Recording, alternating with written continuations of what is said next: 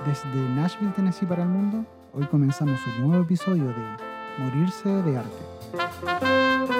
Hoy conversaremos con Valentina Galás, una gran flautista chilena, investigadora, profesora online, uf, muchísimas cosas. Hola Valentina, ¿cómo estás? Hola Víctor, súper bien acá, muy ansiosa por conversar contigo. Sí, qué rico conversar. Ya hace mucho tiempo que no, no, sabía nada de ti. O sea, sabíamos por, por, Facebook, pero es diferente ahora conversar contigo. Claro, es que las redes como que pareciera que acortan un poco las distancias. Claro, e, es raro, porque claro, como que acortan, pero a la vez, como que igual yo siento que, que entre más conectados estamos, más separados estamos a la misma vez. No sé. Claro, sí, ese es como el gran dilema de las redes sociales hoy en día, como esa vida paralela virtual y la vida real tangible. Pero igual hay que aprender a manejarlo, sí. Sí. Em, bueno, como estaba diciendo, tú eres flautista. Eh, tú comenzaste en Rancagua. Yo también soy de Rancagua, así que de ahí nos conocimos. Eh, cuéntame un poco. De ahí nos conocemos. Cuéntame un poco de tu inicio. ¿Cómo, cómo, cómo comenzaste en, en el mundo de la flauta? Bueno, yo comencé así como casi por esas cosas de la vida que no, no sé, como del azar, podríamos decir, pero sabemos que nada es al azar. A mí me, regaló mi mamá una flauta, no sé, a los 16 años, después de que yo le estuve como pidiendo así un año completo, porque era fanática de Alanis Morissette, y de repente vi que tocaba la flauta y dije, yo quiero ser como Alanis. Bueno, la cuestión es que estuve como un año así súper rayada. Yo creo que no pasaba una semana que no le pedía la flauta a mi mamá, entonces obviamente la convencí, a fin de año me regaló la flauta. Ya, pero y había así como... ¿ah? Te pudo, haber regalado una flauta dulce, porque ah, estamos hablando de flauta, pero eh, tenemos que especificar que es una flauta traversa. Claro, es que empecé a tocar flauta dulce y ya como que no daba para más. Andaba con la flauta dulce, no sé, íbamos al parque, supongamos, y ya iba a la pesada de la Valentina con la flauta dulce. Eh, y, ya ni siquiera interactuaba con mis amigos y era como que la flauta dulce. Y mi mamá se empezó a dar cuenta como que ya había una, un interés grande. Eh, tocaba en la iglesia y tocaba siempre, todo el tiempo. Entonces mi mamá se convenció. Buena. Oye, ¿y tú vienes de familia de músicos o algo? ¿Alguien toca? Claro, esa era la cuestión, porque en mi familia son todos científicos. científicos. ¿En serio? Estamos hablando de doctores en física, mi hermano es ingeniero en matemática, mi mamá es contadora. Y así, etcétera, arquitecta, o sea, como que no hay ningún... La arquitectura se acerca bastante al arte, digamos. y mi hermano podría argumentar que la matemática también se acerca al arte y así todos pueden argumentarlo, pero pero no es realmente lo que hacemos nosotros, que tocar un instrumento.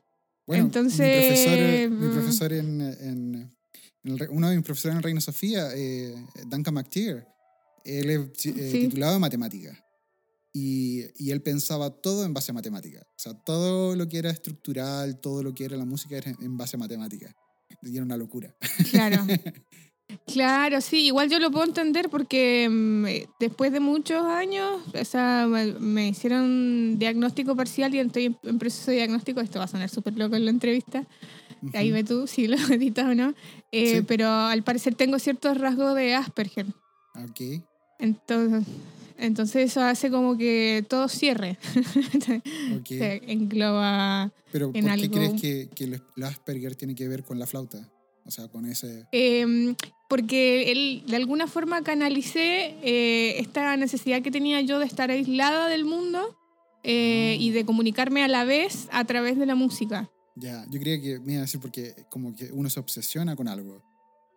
Como que... O sea, era totalmente una obsesión porque una vez que a mí me regalan la flauta, yo lo único que tenía de referencia para saber cómo tocar era un papel con puntitos negros y blancos que, tuve que eh, interpretar así con lo que fuera. Y no sé cómo hice, pero logré interpretarlo de alguna forma, obviamente con todas las manías habidas y por haber. Eh, y estuve seis meses así. Y en esa época estudiaba casualmente en Las Monjas y conocí a la Vale del Canto, que amiga de la vida de la música, y con ella en un momento me vio y me vio súper embalada porque yo me escapaba como de los recreos a tocar, era así de obsesiva. Eh, y después empecé a tocar como los actos y toda la cuestión y la Vale me dice, oye, pero ¿por qué no vais a la orquesta? ¿Por qué no vais a la Casa de la Cultura a preguntar qué onda? Y yo en esa época estaba como cantando en el coro de los maristas. No sé, porque estaba cantando ahí. Entonces se superponían los horarios de las clases de flauta con los maristas y tuve que tomar como la decisión, así con el dolor de mi alma, de qué hacer, por dónde ir. Y elegí la flauta porque creo que la audición o el momento en que me tenía que escuchar el profe era justo en el horario del ensayo y ahí se estaba preparando un concierto. ¿Viste esas cosas que pasan que uno tiene que decidirlas? Entonces, cuando voy a la Casa de la Cultura, el Pablo, me acuerdo con todo el respeto del mundo, Pablo es maestrazo, me mira con todos los vicios, yo apoyando la flauta sobre el hombro. sorry, eh, Pablo, el profesor de flauta. Sangüesa. Sí. Y ok. Eh, y bacán él porque me escuchó, me acuerdo que se, se apoyó así sobre el, el, borde de la puerta, se fumó su pucho con toda la calma del mundo y yo toqué así como Titanic. como la versión de YouTube. claro. Pero yo creo que igual lo hice mejor que la versión de YouTube. Pero... Había practicado más. O sea, igual yo estaba súper nerviosa, nunca había tocado frente a nadie, imagínate la situación, y Pablo con todo ese cariño que siempre y vocación que ha demostrado siempre por los alumnos, obviamente estaba como impactado porque no, no entendía cómo alguien había podido estudiar flauta seis meses sin un profesor. Se puede, ¿no es cierto? Pero tenía como eh, un el dedo índice lo tenía como una llave antes puesto. Entonces eso implicaba que tenía los dedos muy separados y apoyaba la flauta sobre el hombro. Era así una cuestión súper Entonces se supone mm. que te regalaron la flauta traversa. Sí, me la regalaron. Y tú con eso, ajá, entonces a ti te regalaron la flauta y, y con el papel que venía de la flauta traversa, tú sacaste las notas y todo. Ah. Sí. ok, ok. Sí. Wow. Entonces súper, súper Fueron... por ti misma sacaste todo. Fue así, estaba súper embalada y en realidad yo entré a la Casa de la Cultura en agosto del año siguiente, entonces diciembre me regalaron la flauta, fueron ocho meses que estuve tocando solo, no fueron seis, ahora que lo pienso. Claro, yo pensaba que habías, eh, diste la audición con la flauta dulce. No, fue con la flauta traversa, sí, porque no sabía dónde. Imagínate mi familia, no tenía idea de música, menos tenía idea de profes de instrumentos. Claro. Entonces, no, y más en Rancagua también, pues, ¿dónde van a encontrar un profe de, flauta traversa si es como En esa época menos. No, pues, eso hablamos el otro día con, con Diego también, eh, en la entrevista anterior, y, decíamos que, claro, cuando nosotros comenzamos, eh, no habían, no habían eh, estos como referentes que, como yo le decía, que de cierta forma nosotros somos aunque no queramos, referentes para las personas que son más jóvenes, en, porque somos los primeros que hicimos cosas, ¿cachai? Ganamos concursos, o entramos a diferentes orquestas, o viajamos afuera, o empezamos en la universidad a estudiar música. Entonces, eh, en ese tiempo no, no, existía, o sea, como eso, o sea, como que tú puedes ahora buscar en internet y decir profesor de flauta en Rancagua. En ese tiempo claro, no, había nada. No, y aparte, en general, como todavía la, en esa época, la mentalidad de que, no sé, la música a lo mejor todavía era muy un hobby. Nada que ver con ahora que hay un teatro regional, digamos, que ha cambiado mucho las circunstancias. Claro. Pero era pues súper difícil para mí. O sea, si yo no hubiera entrado a ese colegio y no hubiera conocido a la Vale, jamás hubiera llegado a la Casa de la Cultura. Sí, wow, sí. Tenía que pasar eso. Yo igual, yo entré por, por, por un amigo. Pero tú eres más chico, ¿no? Cuando empezaste, o igual tenía ahí más No, yo empecé a los 18. ¿Tú a qué edad comenzaste? A los 16. Sí. a los 16, todo, Sí, pues, eh, con el Diego conversamos también acerca de eso, que el Diego también comenzó tarde, a los 18 también decía. Entonces, ah, claro, que tocaba antes, pero nada profesional, o sea, nada así como, como un grado con un profesor que te enseñe bien y todo eso. Yo igual tengo como la teoría, no sé si deben haber estudios de esto, que cuando uno empieza más tarde como que se embala más, porque mm, yo cuando empecé a tener clases con el Pablo, era, era tanta información la que me daba que yo llegaba a mi casa a seguir estudiando después de la clase. Y obviamente en mi, mi, entre comillas, tiempo libre de niña adolescente, en vez de juntarme con mis amigos, me ponía a estudiar. ¿Cachai? Mm. Entonces empezó a pasar que me empecé a memorizar las cosas que tocaba.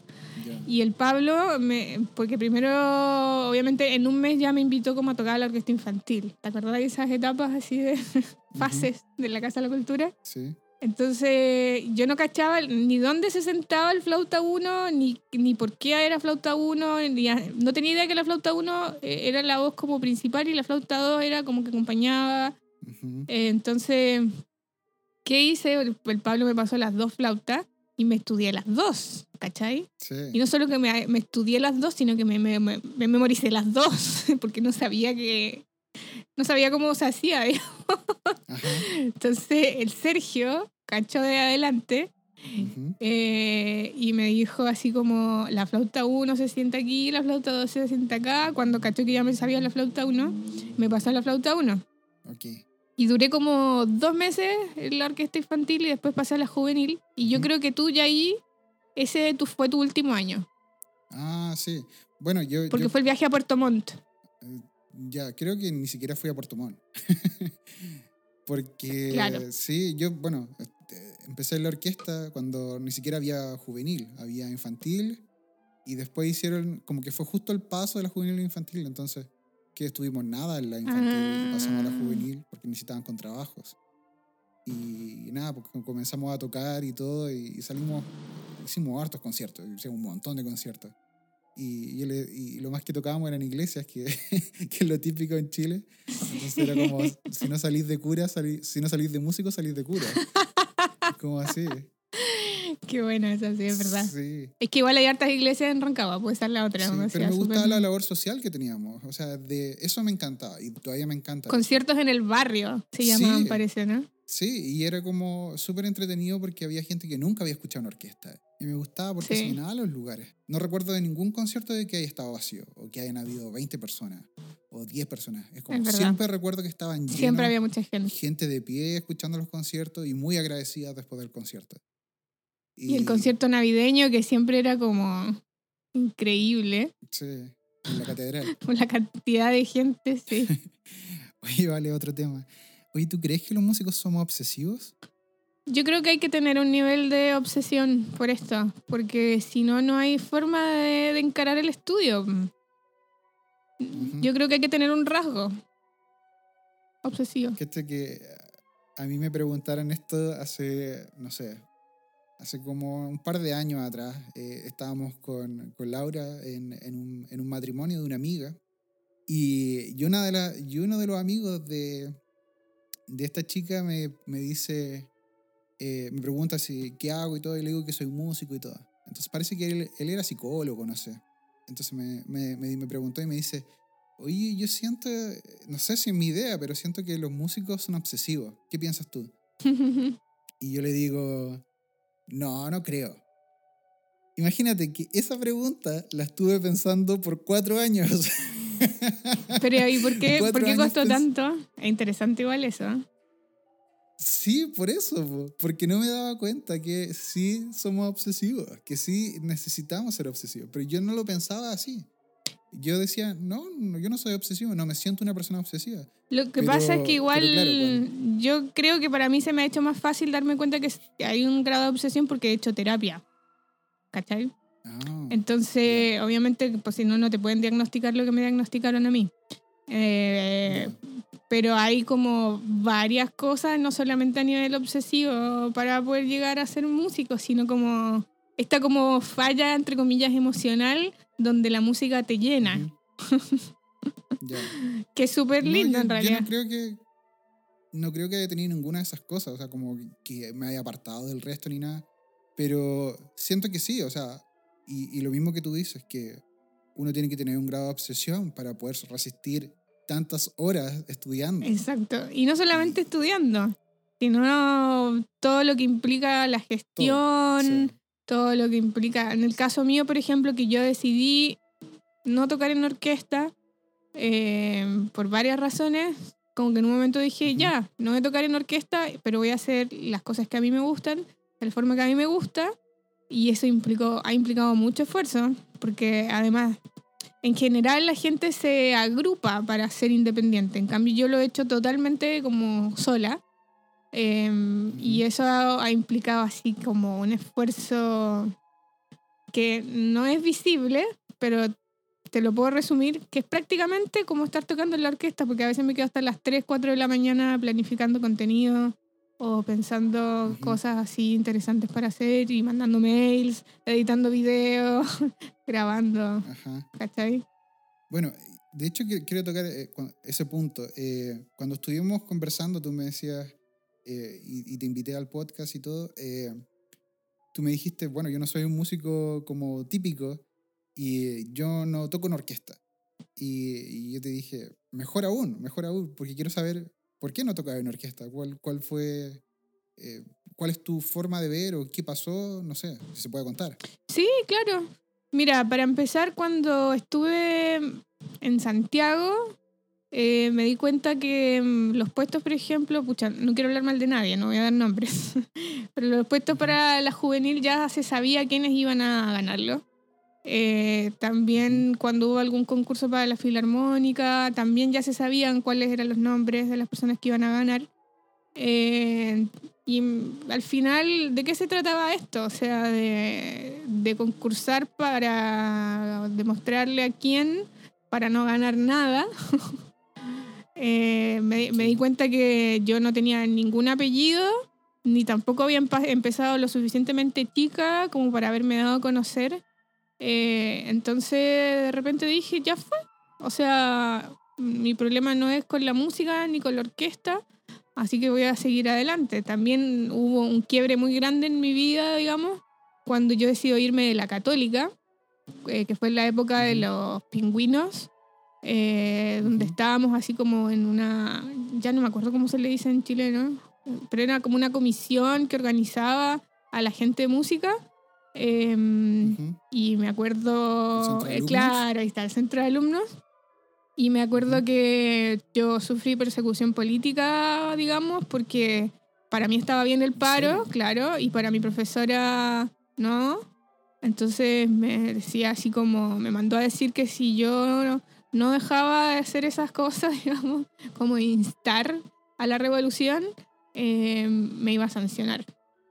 Entonces fue, fue fuerte para mí. ¿No alcanzamos a estar en la misma, alcanzamos a estar en el mismo centro de alumnos eh, juntos? No, yo no recuerdo. No sé. ¿De la católica? No sé, en esa época estaba la lejos. Fue la Revolución Pingüina, pero fue como, esto habrá sido antes del 2017, porque yo me fui de Chile como el 2017, o sea, 2017, 2007, fue antes del 2007 fue entre el 2006 y el 2008, porque fue como por etapas. En el 2008, se, en 2007 se unen, nos unimos los universitarios. Sí, pues. Sí, de hecho, yo estuve en ese. Yo, ¿Te recuerdas que hicimos como el primer centro de alumnos que era. Bueno, era como del, de la IMUC, del centro de alumnos que era de, de la etapa básica. Sí, sí. Y luego. Eh, nada, que pasó que fuimos al Consejo Presidente y ahí yo me sorprendí muchísimo. Sí, eso fue eh, cuando vinieron los de Derecho, los de Medicina. ¿Eso? Sí. Cuando nos juntamos en una, ahí en el, mismo campus Oriente, que fue impresionante. No, esto fue, sí, pero esto fue el Consejo de Presidente cuando se decidió irse a paro. Sí. Ese es un Consejo de Presidente donde se llaman los presidentes de todas las carreras. Y, y eh, para mí, claro, eh, yo soy, soy, se podría decir bien político. Eh, y, y, claro, estaba en el centro de alumnos, me metí por lo mismo. Y fuimos a este Consejo Presidente y, y yo nunca, claro, yo vengo una, igual que, que todos nosotros, bueno, igual que tú, eh, de una clase media baja eh, o clase media.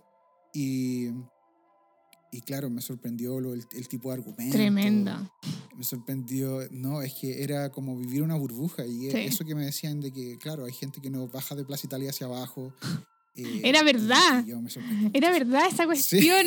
Yo pensé que era mentira. Yo también. Una amiga me dijo, le dijimos, yo le dije, oye, antes de venir acá me dijeron esto. Y me dice, no, sí, la verdad es que mis papás no me dejan juntarme con gente de Plaza Italia para abajo. Y, había un amigo que era de Cerro Navia, el Nachito. Y decía, pero entonces no le podía hablar al Nacho, no me podía hablar a mí, que soy de Rancagua. Bueno, en, en una de esas reuniones, yo creo que tengo que haber ido a alguna de esas, y que se juntaron así como en los centros de alumnos de todas las facultades. Yo quedé tan impactada, tan decepcionada de lo poco que les importaba, porque además el Campo Oriente con toda su historia, que quedé así como dije, no, hasta acá llegó mi motivación, ya no puedo más. es imposible convencer a esta gente. Eso fue lo que pensé. Entonces, vuelta a decir, voy a hacer la mía porque acá a mí nadie me va a venir a ayudar con nada cuando lo necesite. Fue más que nada eso. Claro. Y entonces paso todo ese año y, me voy el año siguiente. Así fue de corta. Wow. Y bueno, eso es otra cosa, algo que compartimos también. Eh, tú has viajado muchísimo, has estado viviendo en diferentes lugares, sí. estudiando en diferentes lugares. Eh, luego de ahí, ¿dónde te fuiste? Bien, me vine a vivir a Mendoza, que fue todo una, un gran, gran cambio, aunque la gente piensa que Mendoza está al lado nomás. El, argentino tiene su forma de ser, es otra cultura. Yo me adapté bastante bien dentro de todo. Eh, qué sé yo, me vine antes de, rendir un ingreso. Acá los procesos de ingreso son muy diferentes en Chile, son selectivos, pero son con pruebas específicas. O sea, primero hay que rendir un examen de comprensión de texto, bueno, qué sé yo. Y después hay un examen. ¿Cómo es eh, te hacen. O sea, te pasan un texto. Claro, un libro, digamos, con textos musicales, en donde después te hacen una, un examen sobre esos textos que te pasaron. ¿Como, como qué texto musical? No sé, por ejemplo, algo que haya escrito Ginastera, algo que haya escrito los grandes como musicólogos, quizás em, argentinos. Me sale ahora Pola Suárez Urtubey, que es una mujer que escribió un libro historia de música. ¿Solamente para entrar a estudiar, por ejemplo, flauta? O, claro, este es como un examen que no tiene, después se ponderan estos exámenes no es como que, pero es, igual es eliminatorio. Por ejemplo, tienes que sacar un mínimo de un 60% eh, para, para pasar a la siguiente etapa. Y en la siguiente etapa ya viene el examen de teoría, donde te ofrecen un preuniversitario, sería de dos semanas de clases todos los días, eh, para ver en qué nivel teórico estás. Eh, y hay cuatro niveles, obviamente, en el básico, y, y nada, Después, eh, una vez que pasas el teórico, que yo obviamente rendí el, último para poder pasar al superior, em, pasé, que fue bastante difícil, te diré, porque había que hacer varias cosas, pero eh, lo pasé, estudié mucho. Y después viene el de flauta. Y, mm, y obviamente como polirritmia por un lado y cantar atonal una cosa me extraña. Como, pero yo creo que obviamente en Europa y debe ser mucho más alto el nivel, pero eran, eran cosas así complejas. De hecho, en algún lugar debo tener el cuadernillo ese. ¿Y también es eh, nivel básico y superior o básico, medio y superior? Es básico y superior. Y el básico acá se llama CIEMU. No me acuerdo qué significa la sigla pero hay un nivel básico. Ah, y hay un preparatorio que es para la gente que está en el colegio, por ejemplo, que puede entrar al, a ese ciclo estando, no sé, en primero básico, por ejemplo. Puedes entrar. Existe esa opción, sí. Obviamente gratis. no, eso es lo otro. ¿Ese es un mito o es verdad? Es verdad. Que puedes estudiar gratis. Totalmente gratis. De hecho. Pero tú siendo chilena también puedes. Exacto, y nunca sufrí ninguna discriminación. Es más, creo que Incluso he podido aprovechar mucho más beneficios de los que se alcanzan a dar cuenta los mismos argentinos. Porque yo cuando ingresé, rendí mi examen de flauta y toda la cuestión, eh, las clases empiezan como a las tres semanas después de ese examen. Entonces me enteré que una amiga se estaba volviendo de Brasil porque se había ganado una beca. Entonces cuando yo entro, entro como con el objetivo de yo me quiero ir a Brasil en algún momento. No sé por qué Brasil, pero me tincaba. Y, pero había que cumplir con ciertos requisitos, tener como una trayectoria académica, tener notas, haber participado, tocar muchas cosas y así. Entonces, a medida que se fueron dando las posibilidades, las fui aprovechando, fui tocando en todo lo que pude, eh, música contemporánea, eh, festivales así de madera y cosas así que organizaba la universidad. Masterclass, que en esa época em, políticamente era más socialista el país, así que había un poco más de plata para cultura. Eh, entonces tuvimos masterclass en esa época, teníamos masterclass cada dos meses, así que hice todas las masterclass posibles. Sí, fue increíble. Entonces, obviamente, cuando llegué a tercero, cumplía con absolutamente todos los requisitos y, mm, y, me dieron una beca y me fui a estudiar a la UNESP, que es la Universidad Estatal de Sao Paulo, con una profesora que se llama Sarah Hornsby, que es una gringa eh, muy amorosa, que me abrió muchas puertas también estando allá, pude tocar en orquesta y así. Y conocí así como profesores que, que son como famosos. y gente así que, que trabajé en algún momento, me junté con una compositora que quiso que le ayudara a traducir unos textos porque aprendí a hablar portugués muy rápido y a hablarlo también.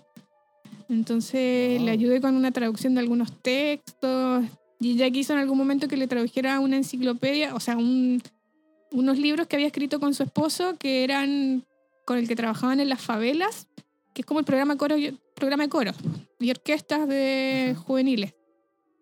Eh, como el sistema. El sistema, eso, que acá le cambié un poco el nombre.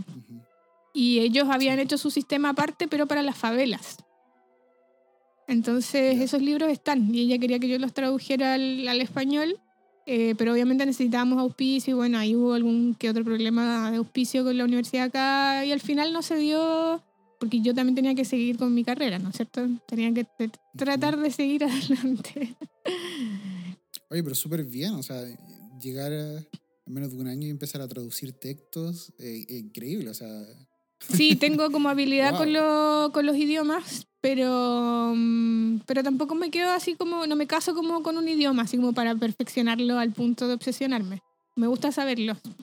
Em, y después eso, obviamente, saber portugués me abrió muchas puertas, digamos. Después también tomé, obviamente, cursos de alemán y todo, que es un idioma complejísimo. Y hasta ahí llegué, fue como que estuve un año en eso y dije, no, solo si me voy a Alemania me voy a poner a estudiar alemán porque necesito estudiar flauta. es, dificilísimo. yo ni siquiera hice el intento. Muy complicado. O sea, yo con inglés, imagínate, llevo un montón de tiempo acá y todavía no, no tengo un, No podría decir que. Eh, no tengo un buen inglés todavía. O sea, tengo un inglés que me puedo desenvolver, pero no tengo un inglés así como. Oh, no, y aparte que a uno se le nota. Se le nota el acento y toda la cuestión siempre.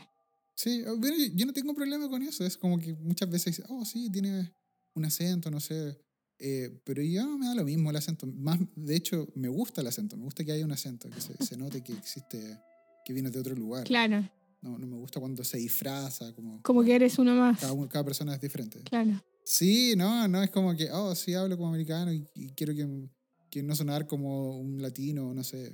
No, para nada. Y quiero sonar como un latino, porque quiero que reconozcan que soy latino. Sí, es súper importante eso, la identidad. sí. Sí, es súper importante. Y más ahora acá en Estados Unidos, imagínate. Está bravo. sí. Oye, entonces después de Brasil, ¿estuviste, ¿cuánto tiempo estuviste ahí? Estuve casi un año. Ok. Y, luego, yo traté de quedarme más tiempo, pero la verdad es que las pruebas allá para ingresar a la universidad son más complicadas todavía que en Chile. Entonces, sí. Sí, sí, porque se llama la prueba vestibular y hay que rendir como portugués y después historia brasilera. Y el, creo que el examen de portugués es muy difícil, entonces ahí yo dije, ya fue, me devuelvo a Argentina, termino la carrera. no, no, no quería volver a empezar ya como por segunda vez, digamos. Ya tenía bastante avanzada la carrera acá, entonces me devolví y mm, seguí haciendo lo que estaba haciendo acá y soy un, no es que sea dispersa, pero en realidad sí soy dispersa. Entonces, cada cierto tiempo me llamaban, no sé, para tocar de alguna orquesta en Chile. Eh, no sé, La Serena, por ejemplo, entonces me tenía que pegar como el pique eh, y hacer ese viaje, que obviamente yo feliz haciendo ese viaje. Em, o me llamaban de Rancagua para mm, de apoyo como flauta, porque a veces los niños no podían viajar. Entonces también les ayudaba así como con algunas clases y cosas así. Em, mm, sí, sí, era como bien, bien piola en ese sentido. Y obviamente los conciertos de música de cámara acá en Mendoza, siempre estar tocando con alguien y, el, y los conciertos de cátedra que tendrán una vez al mes una obra nueva. Entonces... En los sistemas educativos que has vivido en, en Chile, Argentina, en Brasil, eh, ¿Has estado en otro país, además? o sea... ¿O son los tres? Viviendo solamente en estos tres. Pero tocando, igual fui a hacer un homenaje a Cirilo Vila, ¿te acuerdas? De Estados Unidos hace como en el 2015. Ah, ¿verdad? Sí. ¿Cuándo? Sorry. Sí, fue en el 2015. ¿A 2015? Sí. Oye, y eh, lo la pregunta iba, Eh, de estos tres países que fuiste, viste tres sistemas educativos distintos. Eh, ¿Cuáles son las diferencias? ¿Cuáles son lo bueno y lo malo de los tres sistemas? Mira. Se queda amplia la pregunta. Sí, en general en Chile, no sé por qué el chileno siempre piensa que tiene un nivel muy bajo y que Europa, en Europa está la panacea. En algunos aspectos puede ser que sí, pero hay otros aspectos donde hay grandes, grandes profesores en Chile. Realmente es como hay poca valoración acerca de la realidad eh, de los músicos que hay. Eh, y la educación, el gran problema es que es carísima. Ese es el problema en Chile. en Chile. O sea, hay que realmente tener una posición social eh, beneficiada, así como realmente hay que estar en un lugar social que te permita poder vivir dignamente mientras estás estudiando. Porque generalmente vienes de regiones y tienes que pagar la universidad y además todo lo que implica vivir, departamento, eh, transporte y todo eso. Pero bueno, eso, ese es el lado B, digamos, me parece a mí de Chile. Mm, los profes son un poco rígidos, diría yo, pero debe ser fruto de la dictadura. Esa es la conclusión a la que siempre llego. Sí, eso también tengo, he estado pensando también en eso. conversamos también eh, en el podcast anterior acerca de esto y de cómo los profesores ponen como yugos a sus alumnos y, los tratan mal pensando que de esa forma van a ser mejores músicos. Sí, hay como una escuela todavía así. Una escuela, no sé, bueno, en Chile le llaman como una escuela alemana, que es como súper dura y todo. Pero la verdad que es una escuela, yo creo, de dictadura, una escuela súper militar, súper dura de decir, oye, esto tiene que ser así y no, y cuando tú preguntas el por qué sí, es como, no, no, ¿por qué no puedes decirme cuál es la respuesta a eso? Si yo quiero... Exacto. Eh, no hay una forma tampoco de experimentar, ¿cachai? Eh, bueno. Yo recuerdo cuando estaba, por ejemplo, en la católica, yo quería tocar, no quería tocar el mismo repertorio que tocaban todos. Claro. Yo quería tocar otra cosa. Y me puse a tocar, busqué música, por ejemplo, toqué una, una hora que era de flauta, una, una, una hora cortita, que era de flauta, y la toqué para, para una audición. ¿Y qué hora habrá sido? Y, y recuerdo que no, no recuerdo ahora, fue muchísimo tiempo atrás. y, y claro, y me acuerdo que el, profesor, eh, el, el, que era más viejito, el, el papá del José, eh, oye, pero este, este tipo está haciendo lo que quiere, no sé qué, y está súper enojado. Muy conservador. Pero sí, es que, claro, es que él era de una escuela más antigua, entonces decía, no, es que, y después me, me explicaba, me trataba de explicar y me decía, no, es que eh, hay, una, hay una forma de, de, aprender y hay método y todo. Yo lo entiendo, sí, totalmente entiendo eso. Pero los tiempos cambian y la gente igual quiere experimentar y la gente quiere buscar, así, ese es el tema. Eh, cuando tú eres músico no puedes decirle, y bueno, eh, bueno, no puedes decirle, oye, esto es así porque sí ahora estamos totalmente en otros tiempos y me choca todavía escuchar que existen profesores así. Claro, por eso nace mi admiración por Cirilo Vila, porque yo en realidad también viví un poco eso del, del profe así como rígido, como si no estudian conmigo los otros profesores son pésimos y cosas así. Em, y con, yo a Cirilo Vila lo vi una sola vez y me impactó como el, el, hombre estaba así como metido en el piano, porque esa es la sensación. Y después cuando empecé a leer sobre él, me llamó mucho más la atención por los testimonios de, la, de los alumnos. Y después me enteré que el Pablo Sangüesa, cuando había estudiado composición, porque él estudió composición también, lo había tenido de profe. Entonces me hablaba que, que era un tipo que tenía otra mente. Así era como estas personas que respetaban el camino del otro, que más bien era un maestro, así como guiándolo en el camino personal. Y eso me parece súper importante. Pues. Es que ese es el tema y por eso yo también lo, lo vi en, en, tu profesor. Eh, me acuerdo de la Casa de la Cultura, él era uno de los profesores... Eh, recuerdo que él era, era eh, exigente, pero no recuerdo que sea duro. No. Recuerdo que era exigente. Sí, es verdad. Pero no, no lo veo, no, no tengo la visión de él de ser una persona dura, de tratar mal a Para nada. De hecho, todo lo contrario, de ser una persona querible, quería a su alumno, los protegía, recuerdo que, que los defendía mucho. Y, y no, entonces, eh, eso eh, es súper bonito eso que, que, me dices, que claro, que un maestro, de hecho, cambia, un maestro, un verdadero maestro, eh, un profesor, de verdad, cambia la vida de, los alumnos. Tal cual. A mí, si, obviamente, si no hubiera conocido a Pablo, no, no hubiera seguido con la flauta porque no, no sé, demostraba como un amor por la música, un respeto por los alumnos y como esta cuestión de, de, dejar ser al alumno también en su búsqueda personal. Y las conversaciones, o sea, se podía conversar con él, digamos. Después ya a nivel universitario es como inaccesible absolutamente los profesores, o por lo menos en mi caso, porque quizás no, no tuve el apellido necesario como para que me tomaran en cuenta. Entonces... ¿Tú crees que, que si hubieras tenido otro apellido te hubieran tomado más en cuenta? absolutamente, y lo he visto, lo he visto. Las puertas que se le abrieron a las personas que tenían más apellidos fueron gigantes. Entonces, de ahí, obviamente, ¿qué te queda? Irte. Porque ya fue. Bueno, sí, eh, sí, es que eh, me gustaría decir, no, igual se puede luchar. Pero el tema es que hay demasiadas cosas, hay demasiadas cosas. Eh, y bueno, en todos lados es difícil, no, no significa que te vaya a otro lugar y sea, sea más fácil, sino que, claro, al final uno busca otro camino, ¿no? Claro. Uno dice, bueno, yo estuve, después que volví de España, estuve un año en Chile, eh, mm. menos por ahí, y, y también tuve conciertos, fui a tocar y todos me invitaron a tocar y todo. Y, y, claro, las condiciones de trabajo eran terribles. O sea, yo fui una vez fui a tocar para eh, ¿para qué fue? Para Copiapó, para la orquesta de Copiapó.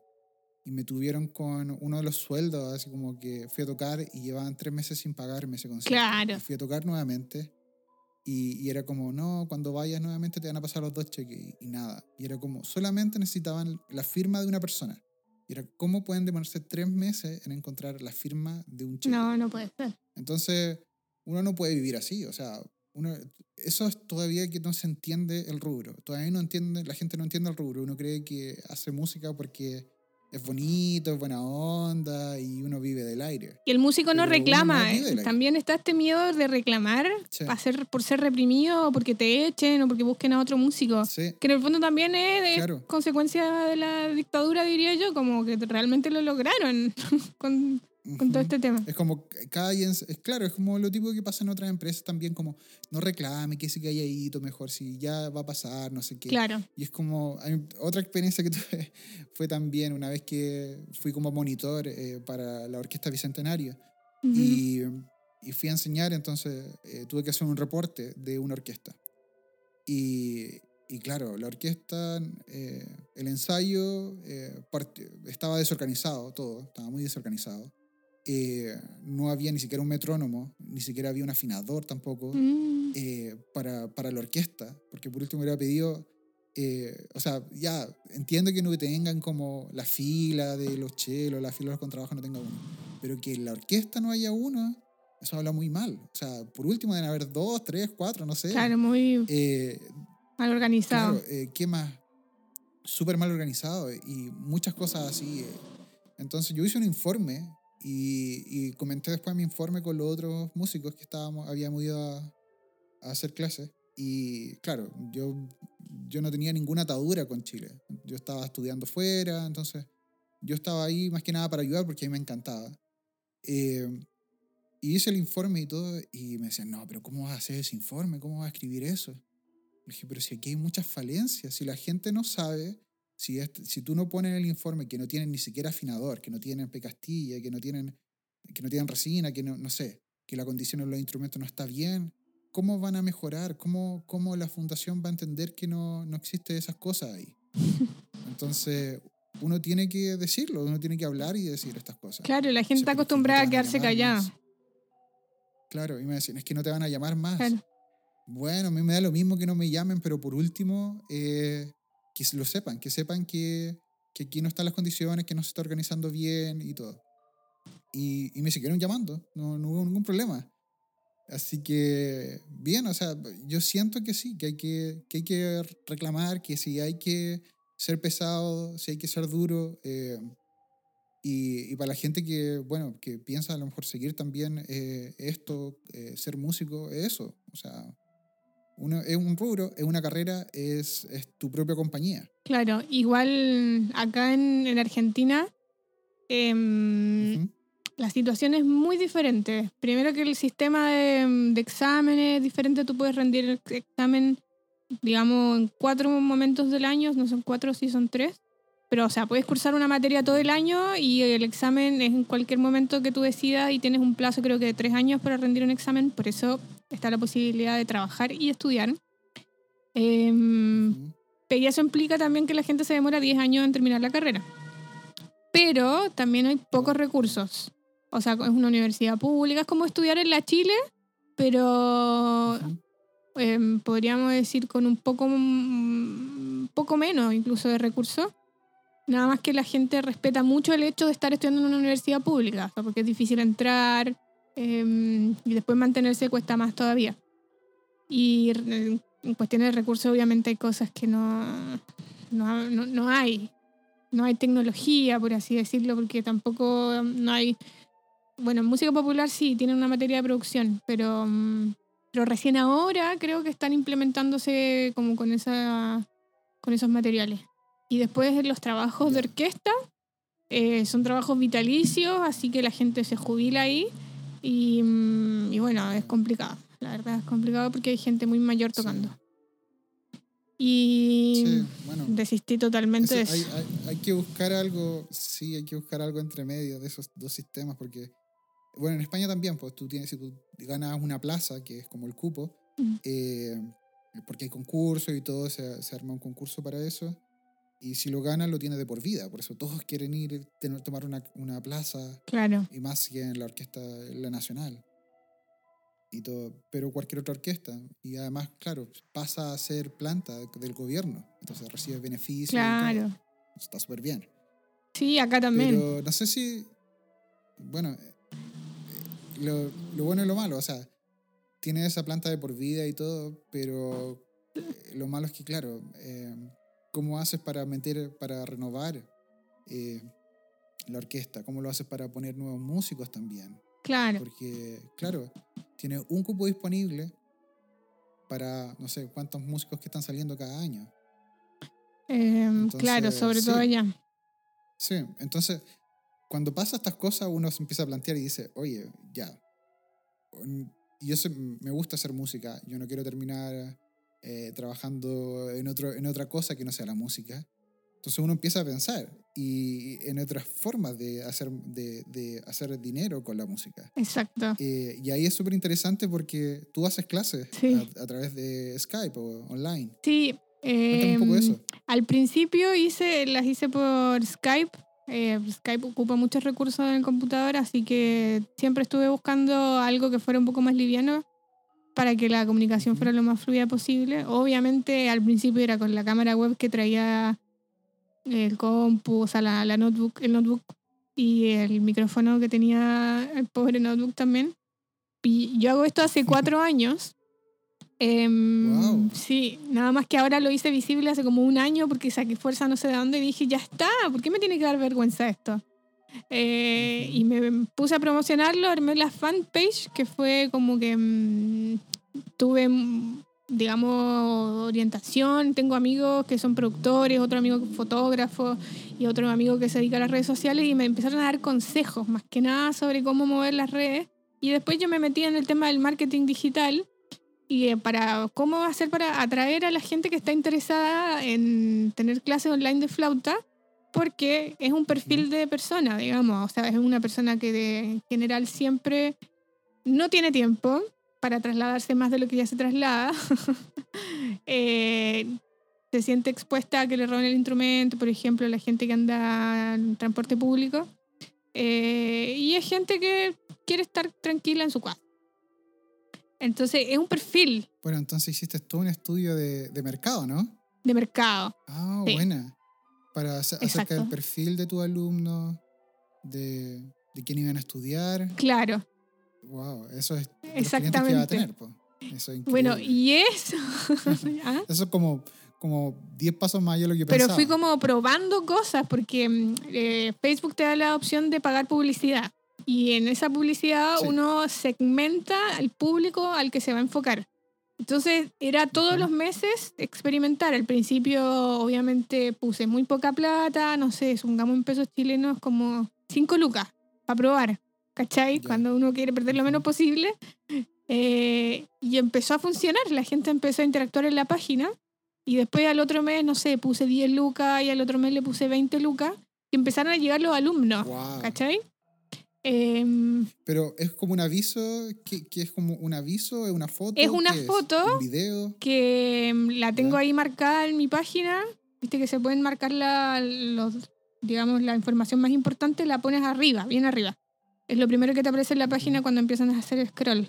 Y ahí, em, esa publicidad yo la promociono, que ya lleva, no sé, casi 700 me gusta también y la gente pregunta cuánto salen las clases, si son presenciales, y yo les respondo por interno, obviamente, porque tampoco voy a estar exponiendo todo.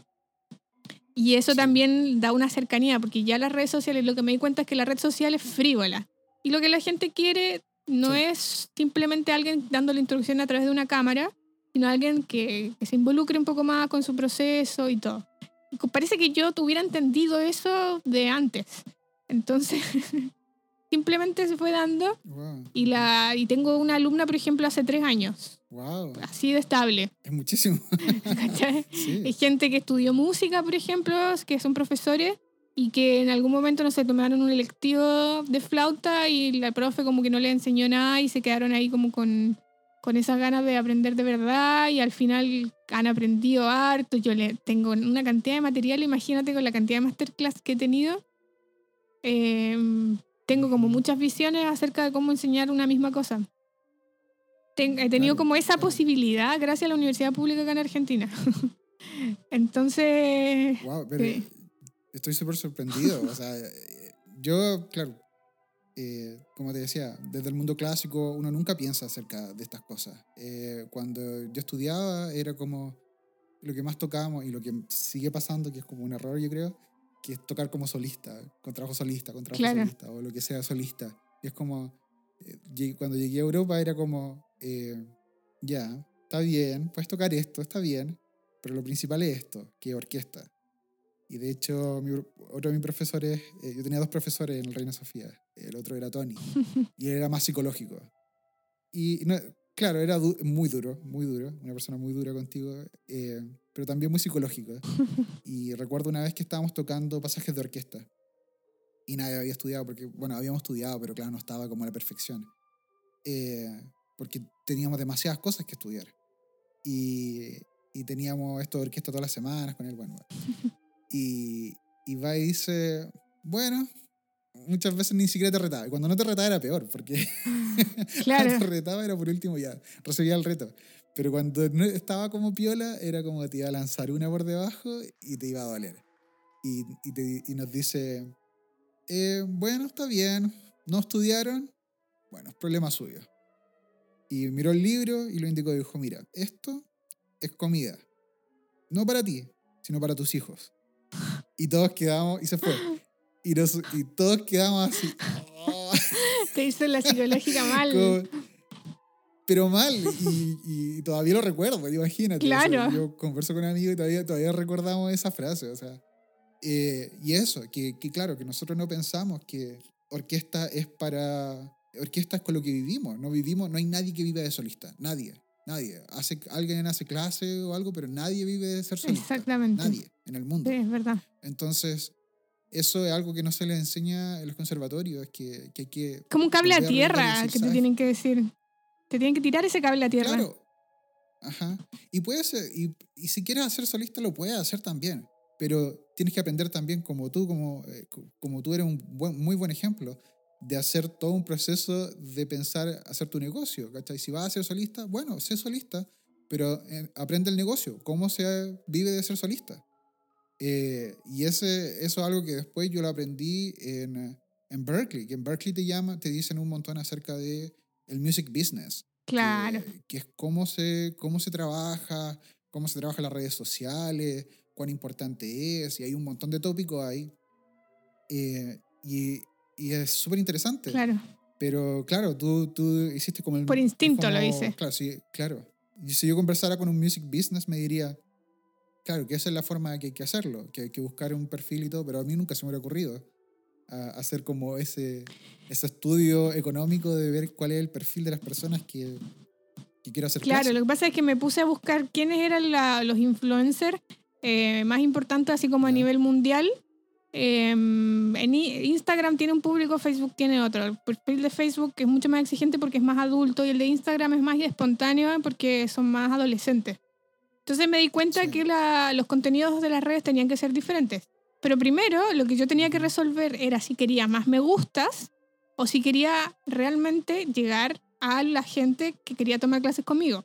Porque hay gente que se enfoca solamente Claro. en los me gusta, que quiere tener un millón de me gusta en cada foto. Claro, los famosos followers, ¿no? Claro, entonces incluso compra seguidores y toda la cuestión que Instagram tiene un montón de gente trabajando para cerrar esas cuentas. Entonces al final igual se las cierran. Ujú. Entonces, ¿qué pasa? Que mm, todas las redes, todos los videos que yo miraba, al final terminaban diciendo que lo más importante era conocer el perfil de la gente a la que querías llegar.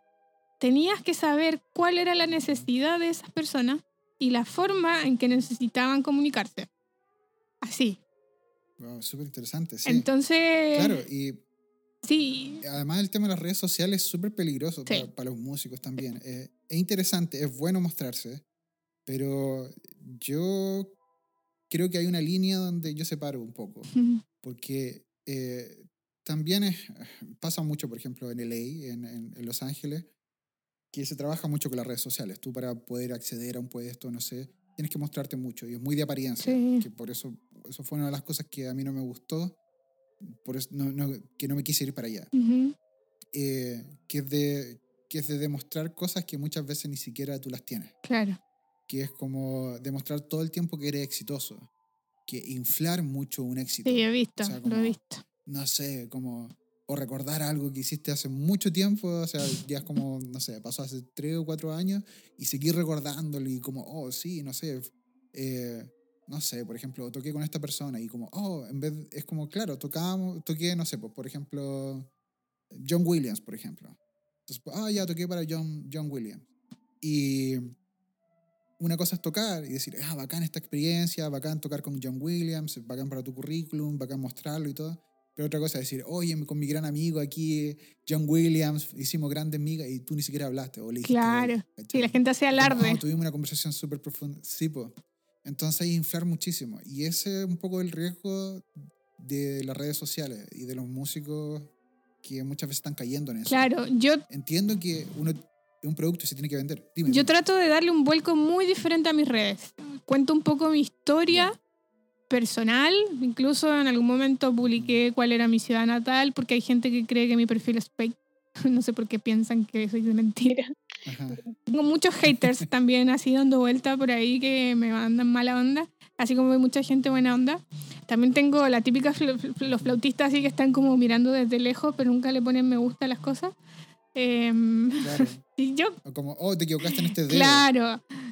Y mis últimas publicaciones, eh, sobre todo los últimos dos que vi- videos que subí, eh, van dirigidos justamente hacia esa imperfección en consecuencia de no tener tiempo para estudiar, por ejemplo. Yo, para mí es terrible no tener tiempo para estudiar, pero no- realmente no lo tengo. Y nunca he sido una persona mediocre. Entonces para mí es súper difícil subir un video, por ejemplo, equivocándome. Y de repente dije, ¿sabéis qué? Misma, si tú seguís en el anonimato, no hay forma de que salgas del anonimato. O sea, muévete. Ya diste un montón de pasos, claro, mostrarme siendo así imperfecta. O sea, me equivoco a veces, por ejemplo, porque toco de memoria y me viene como una laguna mental y me equivoco, por ejemplo, en algo que puede ser una estupidez para alguien y a lo mejor el pasaje más difícil me sale, ¿cachai? Entonces son cuestiones como personales eh, y cuento un poco mi historia a través de las redes, tratando de, de demostrar que en realidad no me la estoy dando de nadie, que soy yo, eh, tratando de subsistir en este universo musical gigantesco, donde cada quien tiene su estilo personal y donde yo ya he semi descubierto, estoy en ese proceso de descubrir como quién soy, qué me gusta, a qué me quiero dedicar. Obviamente me gusta la música clásica, entre comillas, para el público. Eh, ese es mi, mi ambiente. Experimenté con el jazz, he hecho muchísima música contemporánea, domino las técnicas extendidas, he tratado de tocar tango, he hecho, tratado de hacer música popular, incluso todo. O sea, he experimentado. No me he quedado quieta en la silla esperando que una profe me venga a decir, este, en este concierto vas a tocar. sino que he ido y buscado los espacios y desde ahí pude tomar la decisión de que yo quiero seguir con la música clásica. Entonces, obviamente, si uno va mostrando que ese, eso es lo que le interesa a través de las redes, siempre tratando de ser como auténtico. Yo trato lo más posible de no dar ninguna imagen inexistente, digamos.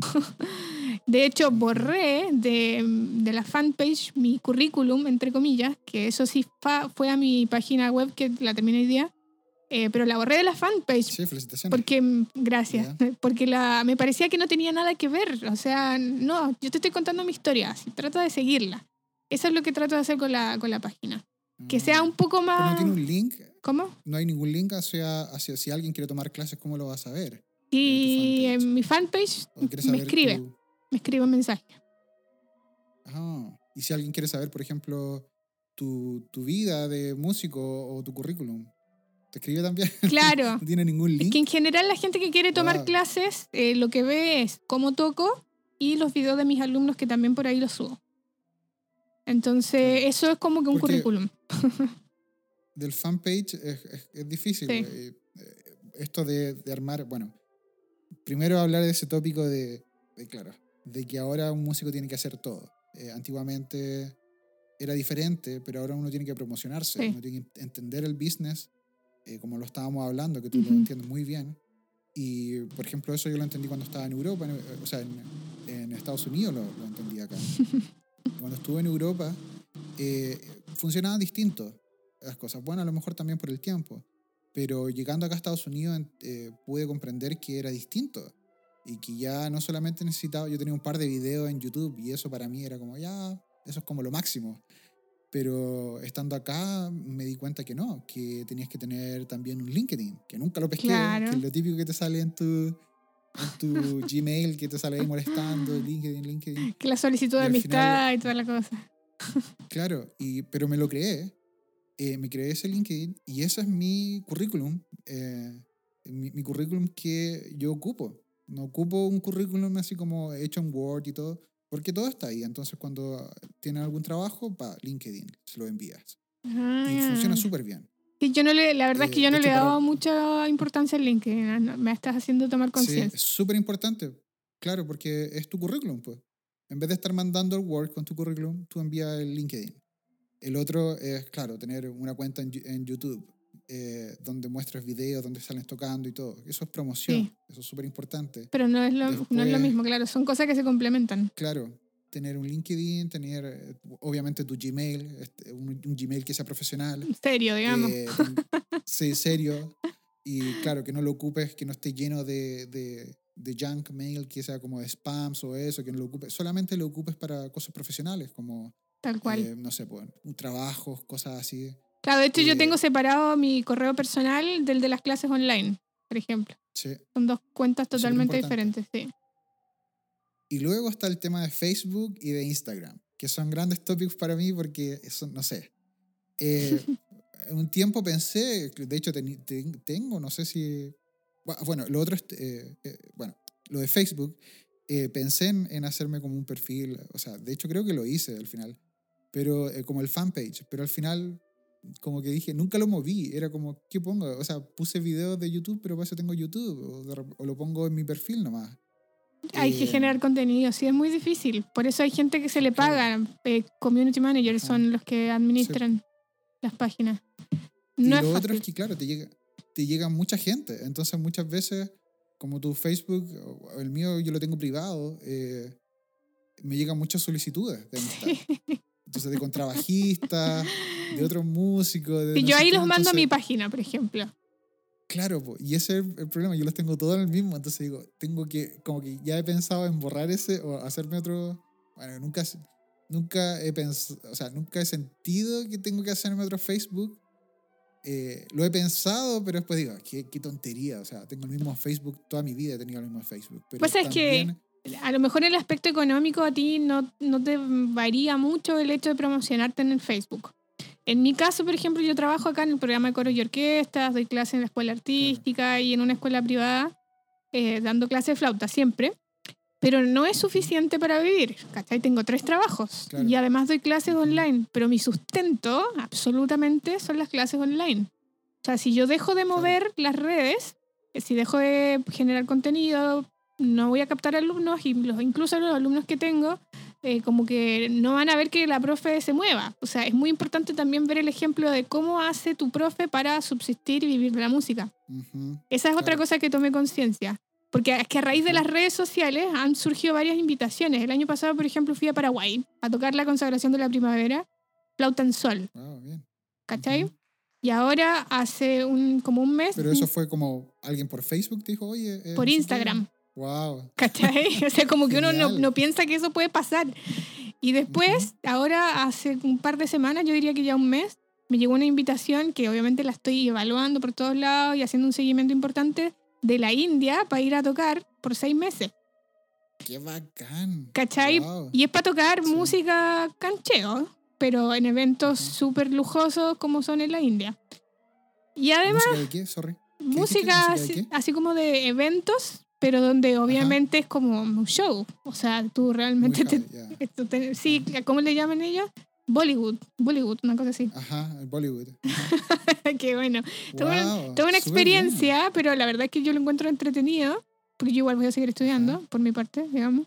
Eh, eso por un lado, y después hace como una semana me llegó una invitación para en octubre ir a tocar a Brasil. O sea, como que vuelvo de la India y voy a tocar a Brasil.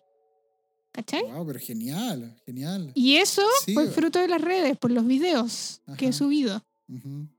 Sí, de hecho, yo empecé hace poco a, grabar video nuevamente y todo, porque claro, no tenía el espacio y todo acá, y ahora que tengo una sala como de música, entonces empecé con el podcast, de a poco ir armando cosas.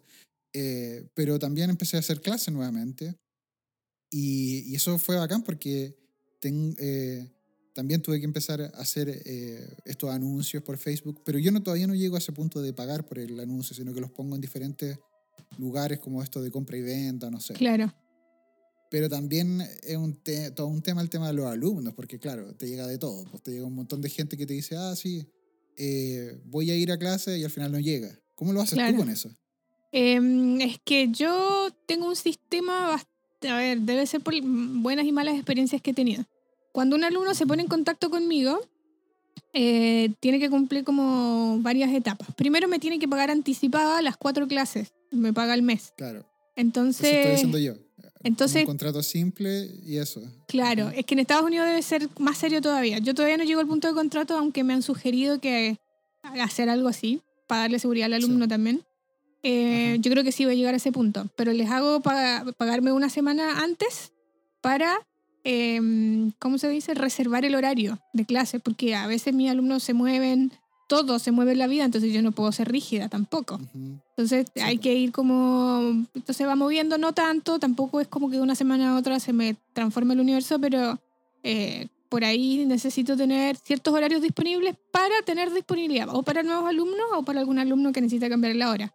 Entonces le advierto al alumno que con una semana de anticipación, él reserva ya su horario o ella para todo el mes y que queda ahí y nadie se lo va a cambiar. Entonces, ¿qué seguridad le doy yo también al alumno? Em, que además tengo un grupo de WhatsApp donde interactúan todos mis alumnos y hacemos chistes, compartimos cosas serias eh, y así. Entonces le digo... Buena. Qué bacana, armaste una comunidad entonces. Sí, es una comunidad porque a mí me gusta que tengan una experiencia, no que sea solamente vivir frente a la cámara y que alguien tenga cómo hacer las cosas. Entonces ahí obviamente se conocen, por ahí algunos son más tímidos y se demoran más en hablar, algunos nunca hablan, hay algunos que hablan todo el tiempo, por ahí se regula, se vuelve a la normalidad. Así yo voy publicando.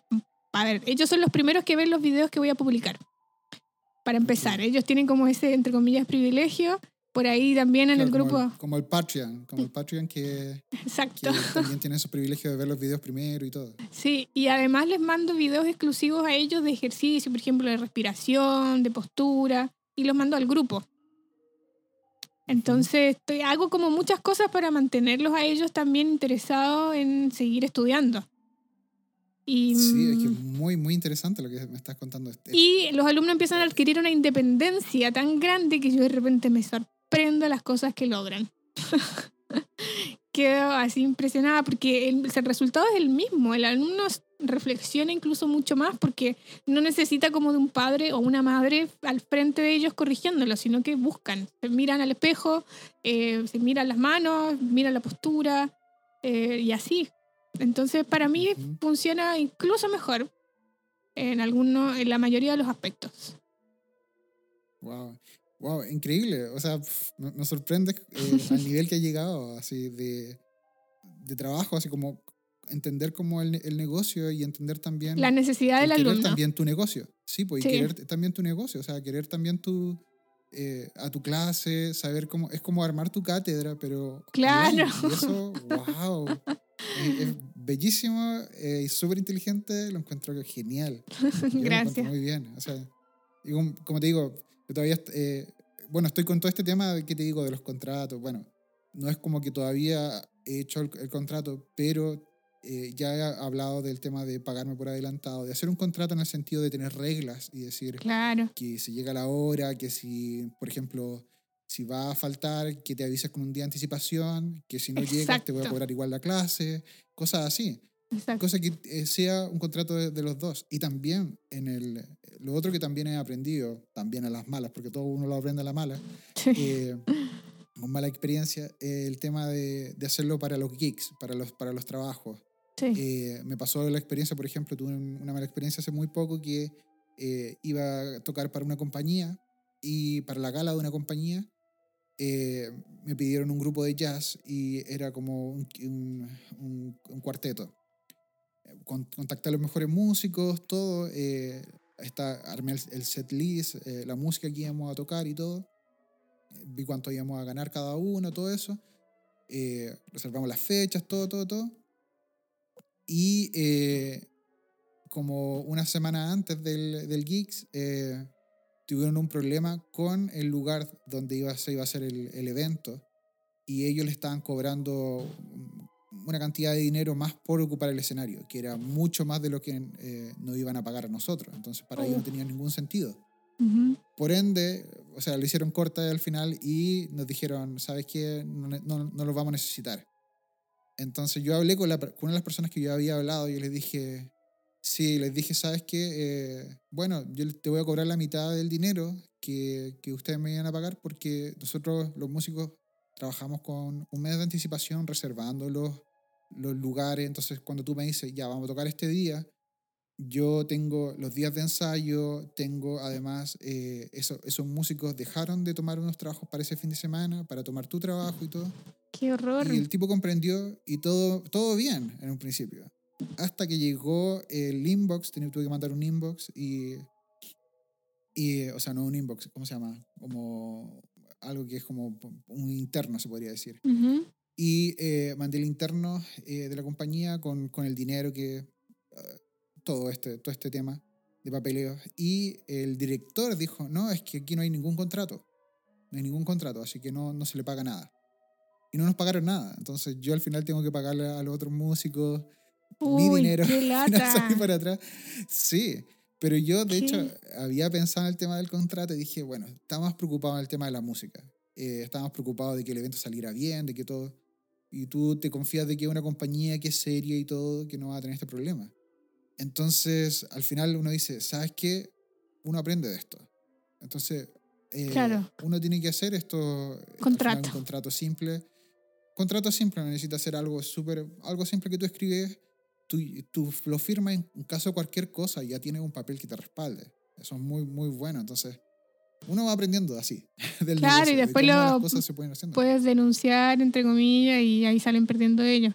Porque en este caso yo me imagino que es harta la plata que saliste perdiendo. Claro, igual fue dinero, ¿cachai? O sea, igual eh, hablé con los músicos, me entendieron y yo les dije, no es como que ellos me exigieron un dinero, sino que yo les dije como por un tema de ser eh, serio y para que vean que yo soy serio y por su tiempo yo les voy a pagar una cantidad de dinero.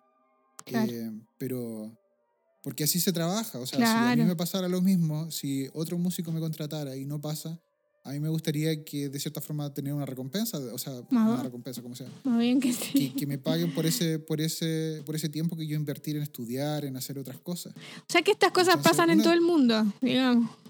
Sí, pero uno va aprendiendo. O sea, yo profesores me fueron hablando de esto, más mis experiencias eh, que fui teniendo. Eh, por ejemplo, toqué con otro, con otro tipo en el verano eh, pasado. fui a tocar en varios lugares alrededor de Nashville, o sea, fuera de Nashville. Y este tipo me hizo un contrato. Entonces el tipo me decía eso. el contrato era que si tú, por ejemplo, si, si, si tú no llegabas al geek, tú no, podías, tú no podías tocar ese día, tú tenías que pagarle la mitad de lo que él te iba a pagar. Pero si, el, en cambio, el gig se suspendía, el, lugar donde tú ibas a tocar te suspendía, eh, aunque sea o no responsabilidad del que te contrató, del vocalista eh, que me contrató, eh, él me pagaba la mitad. Mm. Entonces yo encontré súper justo. Sí. Porque claro, es tiempo que uno, que uno invierte. Y uno así va aprendiendo. Claro. O sea, no sé. Y hay que... es bueno, eh, dime. Y hay que copiar los modelos de contrato, sácale fotos siempre. sí, pero es bueno tener, aunque sea un contrato simple, es bueno tener algo en papel para que alguien te diga, no, es que, algo que, te, que te avale, sí. Sí, porque claro, ahora estamos viviendo otros tiempos y los músicos debemos entender que somos una compañía, que, que, que trabajamos así. El tema de, de, ser profesional también implica muchas cosas. No implica solamente ahora solamente tocar, implica manejar tus cuentas de, de Facebook, o sea, de Facebook, bueno, de Facebook, de YouTube, de LinkedIn, estar eh, actualizándolo. Y lo otro es el website que estábamos hablando. Tú hace, recién eh, lanzaste tu website. Cuéntame recién hoy día, recién hoy porque a ver, es que igual uno cuando empieza a tomarse esto en serio de la música, no sé, supongamos cuando ya está en la universidad, segundo o tercer año, siempre hay alguien que te dice, ¿por qué no te promocionas más? Y es alguien que generalmente no tiene idea de música ni nada, sino que a lo mejor le gusta a un músico, no sé, le gusta Queen, por ejemplo, y ve que se hace publicidad. y dicen, ¿por qué no te vas a hacer publicidad? Es como que en la mente de cualquier persona tiene mucho sentido, pero los músicos nos cuesta hacernos publicidad, los músicos clásicos, académicos, no sé. Em, entonces hace muchos años que a mí me venían diciendo que promocionara las cosas que hacía, porque siempre he hecho muchas cosas a la vez. Muchas, así como muy diversas y eh, qué sé yo, he ido creciendo también, entonces no era momento de mostrarlas en ese tiempo. Em, pero, cuando decidí en realidad hacer la fanpage, fue así como casi, viste, cuando uno está haciéndolo con los ojos cerrados, pero ojalá que funcione, pero igual lo hace y es como esa indecisión. Entonces, obviamente, la fanpage te pide, te sugiere que hagas un sitio web, porque en el sitio web llega otro tipo de público. Eh, hay todo tipo de públicos para cada red, digamos, bien específico. Entonces, te sugiere que vayas haciendo ciertos pasos para acaparar cada vez más tu público. Y obviamente la página web em, la hice en, este em, dominio de los Wix. Eh, obviamente es gratuita todavía, no he pagado nada. Voy a tratar de sacar el mayor partido posible que pueda. Si yo veo que empieza a dar resultados, así como en el Facebook, invertiré en una cuenta que se pague, donde salga solo mi nombre, no el Wix. Sí. Pero voy a ir experimentando, eh, subiendo contenidos, voy a ir viendo si me permite subir más videos. Subí un video de mi examen, por ejemplo, tocando el cuarteto de Mozart, em, que es como música que a la gente le gusta mucho escuchar. Obviamente no voy a subir música contemporánea de una. Eh, subí, claro, o sea, no quiero espantar a la gente, digamos. sí, todavía no. no todavía, porque bueno. Y también obviamente he hecho muchas sesiones de fotos, así que tengo fotos para subir. Ahí son de ah, diferentes autores, sí, como que le he puesto mucho color yo en mi vida al tema del marketing. Sí, y eso que, yo considero que hay flautistas mucho más talentosos que yo, incluso gente que ha estudiado, hemos sido compañeros y todo, pero que no logran salir de donde están, que ni siquiera logran posicionarse artísticamente en algún lugar. Eh, y, y hay gente que es genial, te estoy hablando de grandes flautistas, pero que están así como como escondido, así como en su rincón. Y, y, quizás yo no tengo ni la mitad del talento que ellos tienen, pero le pongo tanta garra al asunto que finalmente funciona. El tema, el tema es, eh, al final, eh, eh, como, como tú dices, hay que ser súper profesional en esto. Y cuando tú me dices, nadie, como estos flautistas que son súper buenos y todo, pero la verdad que tú puedes tocar muy bien en tu casa, pero nadie va a venir a tu casa a golpear la puerta y decir, oye, sé que tú tocas bien. O sea, a, lo más que tenga un vecino, o sea, que tenga la posibilidad de no sé cuántos millones, de que tu vecino sea productor, un ah, o un productor súper famoso que toca con todos los músicos más famosos del mundo. No, eso no. Y que justo te escuchó, no sé. A no, ser que se tenga esa suerte, eh, nadie. Eso nunca va a pasar. No, no pasa. Entonces tú tienes que promocionarte. El mismo tema porque el website después también me hice mi primer eh, me acuerdo. website, también lo hice en Wix. Yo me acuerdo. Y, y el tema fue porque, claro, yo eh, tenía todas estas plataformas, eh, YouTube, eh, ¿cómo se llama? SoundCloud, LinkedIn, mi email, no sé, un montón de otras cosas, el fanpage de, de Facebook, no sé, todas estas cosas, pero están todas dispersas. Entonces tú no puedes estar entregando como, oye, sí, te voy a pasar esto. Te, oh, oh sí, escucha mi SoundCloud. Oh, sí, ve mi link. No, tú tienes que poner un lugar donde esté todo. Entonces, claro. si tú tienes tu website, ahí está todo. Ahí está Tus todo. colaboraciones. Exactamente. Sí, pues.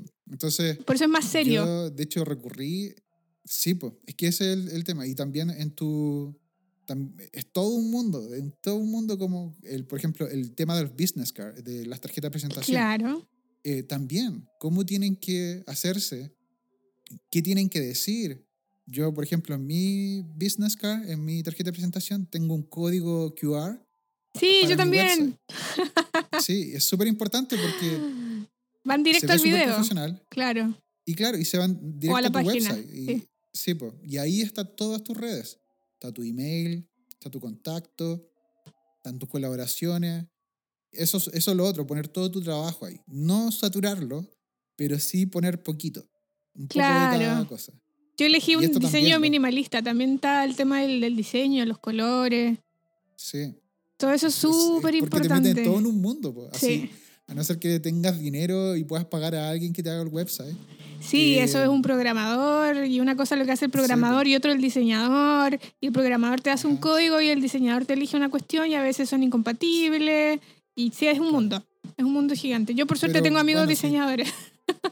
Ah, bien. No, acá yo lo tuve que aprender desde cero. Link, o sea, Wix lo aprendí desde cero, no sabía nada, me hice como tres, me, me, demoré como un año y tanto en hacerlo, hasta que un día dije, ya, en una semana, o sea, menos de una semana, como que me, me pegué ahí eh, enfrente al computador y estuve como dos o tres días trabajando en eso. Y hice un ah. website así como, ya, como yo pensaba que me gustaría. Ah, quiero verlo. me gustaría ver. Quiero verlo, quiero verlo. Sí, bueno, eso está el, que era de Wix. Luego me compré un dominio y dije, porque ya después que salí de Berkeley, dije, bueno, hay que ser más profesional, no tiene que tener este Wix, tiene que tener mi nombre y todo. Entonces me metía todo el tema de pagar por un dominio, pagar por tu nombre. Y claro, porque no tenía el dinero tampoco para poder pagar por una persona que me hiciera todo esto. Entonces dije, bueno, hay que hacer todo esto. Así que me puse a informar. También eh, Berkeley eh, me ayudó mucho porque ellos tienen, bueno, no mucha gente sabe, pero eh, Berkeley tiene varios counselors, que tiene varios consejeros. Y mm. hay, hay, un, hay un consejero que es el Professional Advisor, que es un, un, consejero profesional. Sí. Y entonces ahí ellos te ven tu website, te ven o te recomiendan qué cosas tienes que hacer. También hay una clase. ¡Ay, qué buena! Cosas. Sí, porque es parte del negocio, es parte de aprender, o sea, cómo tienes que hacer tu LinkedIn y todo eso. Por suerte yo iba como arriba ya todo esto, e iba adelante, entonces siempre me ocuparon como ejemplo, oye, mira, este, mira, esto en la tarjeta. De hecho, se quedaron con mis tarjetas, con varias de mis tarjetas para mostrar como ejemplo, eh, el website también y todo. Y el website también, eh, no te digo que es algo fácil hacerlo, porque Wix es súper fácil, es más fácil. Sí. Pero cuando es más caro de pagar después, eh, entonces tú buscas las soluciones más baratas, las websites más baratas. Y las interfaces son terribles. Muy feas. Wix parece que fuera como la mejor, ¿o no? Yo no cacho bien. Eh, bueno, hay otras más. De hecho, puede hacer otras con código y todo. Pero, el, pero la más simple. Sí, Wix es súper simple. Porque como. Eh, Yo me demoré una hora en hacerla. Sí. Sí. La hice hoy día. Entonces, eh, el, el, tema es que, claro, pues vas pegando video y después cómo el orden de las cosas, qué es lo que pones primero, qué, qué, es lo que pones, por ejemplo, yo puse mi nombre, puse mi, una foto, de, no, me acuerdo que puse mi, como un, una descripción de mí, eh, la primera vez que lo hice, después puse una foto, después puse, y después el, el advisor me decía, no, porque yo lo primero que quiero ver, no quiero ver fotos, yo quiero ver qué es lo que tú haces. Si tú eres fotógrafo, claro, quiero ver fotos. Pero tú no eres fotógrafo, quiero ver música, quiero ver qué es lo que tú haces. Entonces, nombre, después eh, un poco de tu descripción, una descripción súper corta eh, de, de, ti, y después eh, un poco más extendida si es que la persona quiere leer más acerca de eso. Después, música, si es que tú haces tu propia música, después colaboraciones, que tú has hecho con otros artistas o músicos famosos, no sé lo que sea, otros discos, y al final contacto, con lo que tú quieras pero tiene todo un orden. Y el tema es que eso, uno tiene que aprender eso. Es algo que lo requiere ahora. Ahí me diste una idea para, para, reordenar el, la página que dice idea. Sí, porque en el fondo las fotos son importantes, pero no es el todo, obviamente. Lo más importante es un poco de tu biografía y que te escuchen. Claro. Y poner también tu link abajo, por ejemplo, eso mismo que te decía, no poner 10 o 20 videos de, de, YouTube, sino que poner como 5. Yo puse uno hoy día, por ejemplo. Y creo, y creo que voy a ir agregando uno por semana o algo así. Sí. O le pones después como ir a, no sé, a video, no sé qué. Ah, o si quieren ver más, ve a YouTube a ver eh, más contenido, cosas así. Igual la otra cuestión es, es lidiar con los haters, porque de verdad que a mí me llega un montón de gente. ¿En serio? Sí, por ejemplo, hace un rato me llegó un mail, justo estaba muy eh, conectada así hablando contigo y me llegó un mail de un chico que, con el que tuve algún problema en la carrera y me dice así, esto después va a tener que borrarlo, pero no importa. Me dice, vos estás del tomate si pensás que yo voy a ayudarte. Es más, ni sé cómo te da la cara para enviarme algo así. ¿Por qué les envié, obviamente, una invitación para que fueran a ver mi página? Pero ese tipo de mensajes, sobre todo de hombres, hombres son sobre todo los que me hacen comentarios desagradables, montón, montón. Yo no sé si es porque se sienten como disminuidos, porque hay una mujer que está haciendo algo que ellos podrían estar haciendo, pero que no les dan los cojones básicamente para hacerlo. Eh, bueno, hay un, hay un libro que se llama como ¿por qué tienes que borrar tus aplicaciones ya o algo así? Que lo compré, no me acuerdo, lo estoy, lo estoy empezando a leer. Y acerca de cómo funcionan las redes sociales y por qué es tan malo y cómo funciona la psicología de las redes sociales. Súper interesante. Está Un tipo que es del New York Times que trabajó en Silicon Valley por mucho tiempo. Con los desarrolladores de las aplicaciones. Es súper, súper, súper profundo el, el libro. Y, y, claro, pero mucho, existe también esta gente que son los haters, que son personas que, muchos de ellos con carencias afectivas, que tratan de hacerse ver eh, a través de, de cosas que, de, de, hacerte picar, pues, de hacerte, de picarte, de decirte cosas para que tú respondas, para, para que tú les, les dé atención. Claro. más que nada son, son carencias afectivas, pues, son, carencias afectivas que tienen y que... Y, o, o, no sé, traumas que tienen también de su carrera o, o uno tiene que ser como un poco... Como, Hay que ser fuerte. sí, pero también como entender como lo mismo, entenderlo por qué ocurre, entender el fenómeno. Si lo entiendes, no te afecta. Claro, a mí me afectaba al principio. A mí me afectaba al principio, lo tuve que aprender a manejar y como hablarlo con gente, hablarlo con mi psicóloga. Y ella me decía, vas a tener que acostumbrarte porque estás expuesta. Y eh, obviamente tiene una explicación, el tema de la flauta y todo. Pero no, vamos a entrar en detalle en eso, pero es súper importante eso como de mm, saber dónde uno está parada y que estar dispuesto a recibir crítica, porque incluso hay veces que los haters te dicen cosas interesantes, pero te las dicen mal. Ese es el tema. Ya. Entonces yo igual a veces tomo en cuenta lo que me dicen, porque hay veces que tienen razón, así como por ejemplo, una vez subí un video tocando Whispertones y me dice, es horrible el sonido, ¿a quién le importan los Whispertones? Y así en la publicación, así como deberías pensar en subir videos de mejor calidad.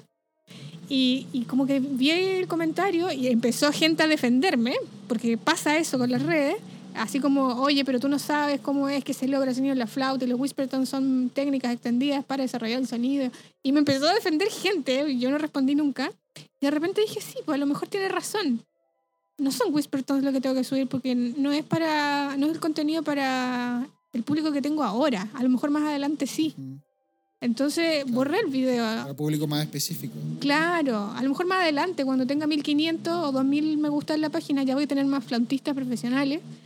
Eh, y ahí sí, quizás podemos incluso intercambiar cosas, pero en ese momento tenía razón el tipo, nada más que me lo dijo con una violencia que, que molesta, duele.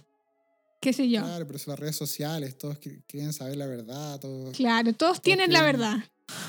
Sí, y ese, el otro tema es que por ejemplo, pasa mucho también en política, que lo que hace las redes sociales, que, por ejemplo, Facebook, es que tú vives en una burbuja. Entonces, todo lo que hace el logaritmo es que todas tus redes de amigos eh, lo organiza de forma que, eh, de cierta forma, los intereses. Como, tú. O sea, gente, tú lo que más va a ver, va a ver videos, no sé, pues.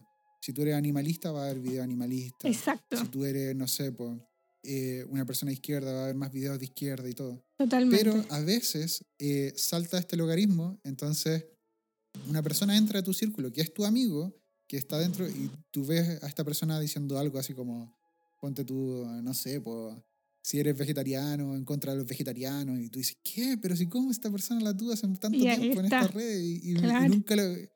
Y, y no, pues, y tú le dices algo y esa persona te responde porque tú también estás fuera de su logaritmo. Entonces, todas las personas, su opinión es la que tienen todos sus amigos. Entonces, cuando tú le hablas, tú le hablas fuera de su burbuja. Entonces, ellos dicen, ¿qué?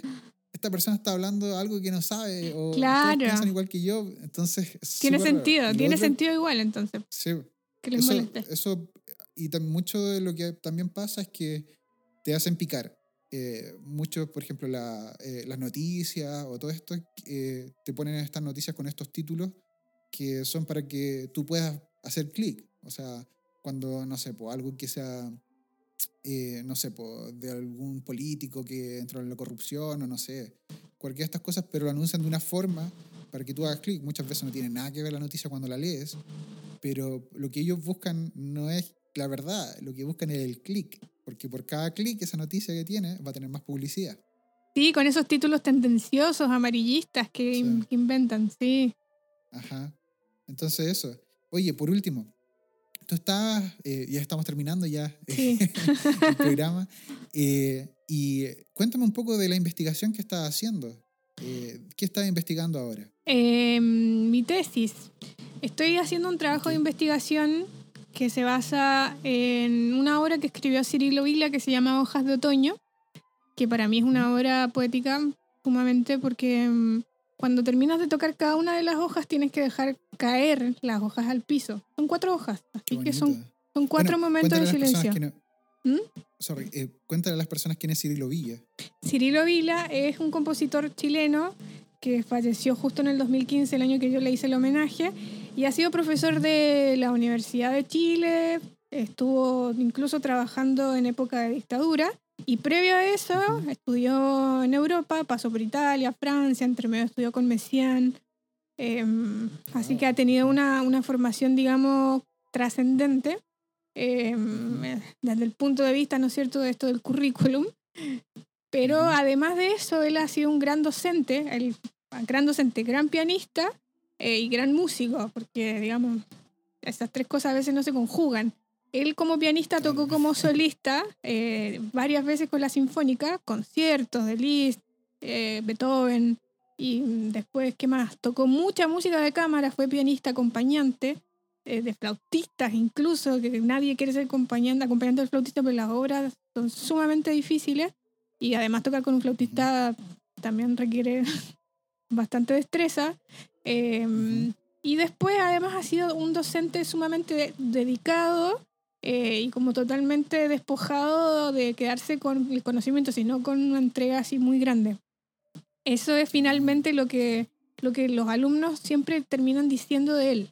Y es como que Cirilo Vila falleció en el 2015, pero sigue vivo, porque es tan grande el legado que dejó él que, que finalmente el tipo trasciende, trasciende a, a la vida o a la muerte. Entonces, su, uno de sus grandes legados justamente no haberse ido en plena dictadura y formó y trabajó en una agrupación que se llamaba 666, que era una agrupación creativa, ¿cómo se llamaba? ¿Cómo se le dice? Se juntaban así artistas en un galpón a dar clases, porque no se podía dar clases de cualquier cosa, y se juntaban a expresarse. Y así también formó, formó parte de una agrupación que se llama Ana Cruza, eh, fue uno de los fundadores del ensamble Bartok, eh, y así. Por nombrarte algunas cosas.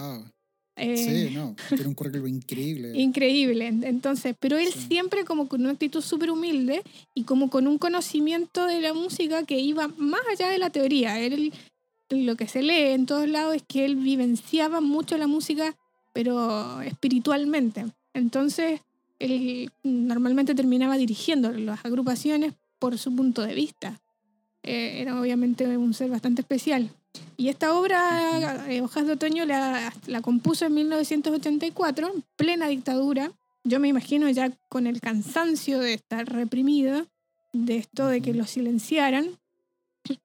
Toque de queda, pobreza, em, cansancio, me imagino tantas cosas, que para mí el significado de la caída de las hojas es esa, primero son las hojas secando, ¿no es cierto? Es como una sociedad secándose y, además en silencio. Y así la caída de las hojas para mí es la estructura de la obra, es el todo.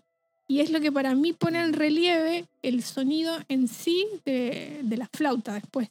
Es como que no es que te caen las hojas y se tiran al piso así violentamente como así, sin más. Es un caer de hojas con un significado tremendamente profundo que pone en relieve además el sonido después de la música, de lo que continúa. Porque esto sigue, digamos. Para mí lo que Cirilo Vila quiso decir es que nos estamos secando, estamos cayendo, estamos súper reprimidos en silencio, pero seguimos. Seguimos aún así. Sí, esa, eh, eso es como, de los relatos así como sin tanto lenguaje científico, es lo que a mí me mueve en, el, en la obra de Cirilo Vila, que en general es así, por lo menos las obras para flauta. Entonces, mm, estoy ahí, mm, lo que significa el silencio, John Cage, filósofo acerca de lo que significa el silencio, el silencio de la dictadura, el silencio de la represión, y así las manifestaciones del silencio y así. Entonces estoy en eso. Prontamente ya va a estar lista. Sí. Bellísimo. Y para ahora, para lo próximo, ¿qué, qué se viene para ti, Valentina? ¿Qué se viene? Eh, yo creo que voy a concretar el viaje a la India Em, tengo ganas de que eso funcione. Sí, y después quiero en octubre hacer ese viaje a Brasil, hacer estas clases, clase concierto, que voy a tocar con un flautista. Eh, para eso tengo que desarrollar bien la página web y eh, obviamente seguir tocando. Tengo que grabar un video con un pianista ahora en marzo, el pianista de la Filarmónica para poder subir a mis redes, pero además porque mm, hay que seguir tocando, digamos. Tengo poco tiempo para tocar por las clases y por, por todo lo que hago. Así que tratar de organizar también un concierto de música de cámara. Todas esas cosas quiero hacer en este año. Wow, increíble. No, muy bien. Felicitaciones y que salga todo increíble. Bueno, muchas gracias. Si la gente te quiere buscar, oh, no, gracias a ti. Oye, dime, si la gente te quiere buscar, ¿cómo te puede encontrar? Bueno, la página más simple para mí eh, va a ser la fanpage, que es Valentina Galás Clases Online. Así de simple. ¿Algún email?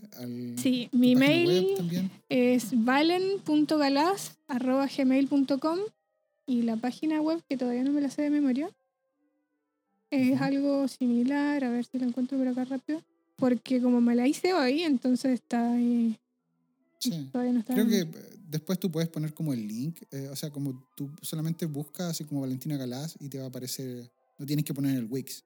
Sí, creo que ponen Wix Valentina Galás y va voy a aparecer. Porque no lo encuentro ahora con, el teléfono. Pero estoy en todas las redes sociales y en Instagram Valen Galás. En general todo es Valen Galás, Valentina Galás. no hay Muy más bien. Que Oye, un gustazo haber conversado contigo, impresionado de todo lo que estás haciendo. Igualmente. Y, te felicito. Eh, todo el éxito para lo que sigue. Y nos estamos encontrando próximamente. A ver si podemos conversar en un nuevo programa. Buenísimo, sí, Víctor, muchas gracias por tu iniciativa, por entrevistarme, por esta conversación en realidad tan amena. Siempre obviamente es un gusto compartir con músicos, sobre todo contigo que eres un musicazo. Así que sumamente oh, agradecida también. Así que espero sí, que se, se repita una conversación pronto.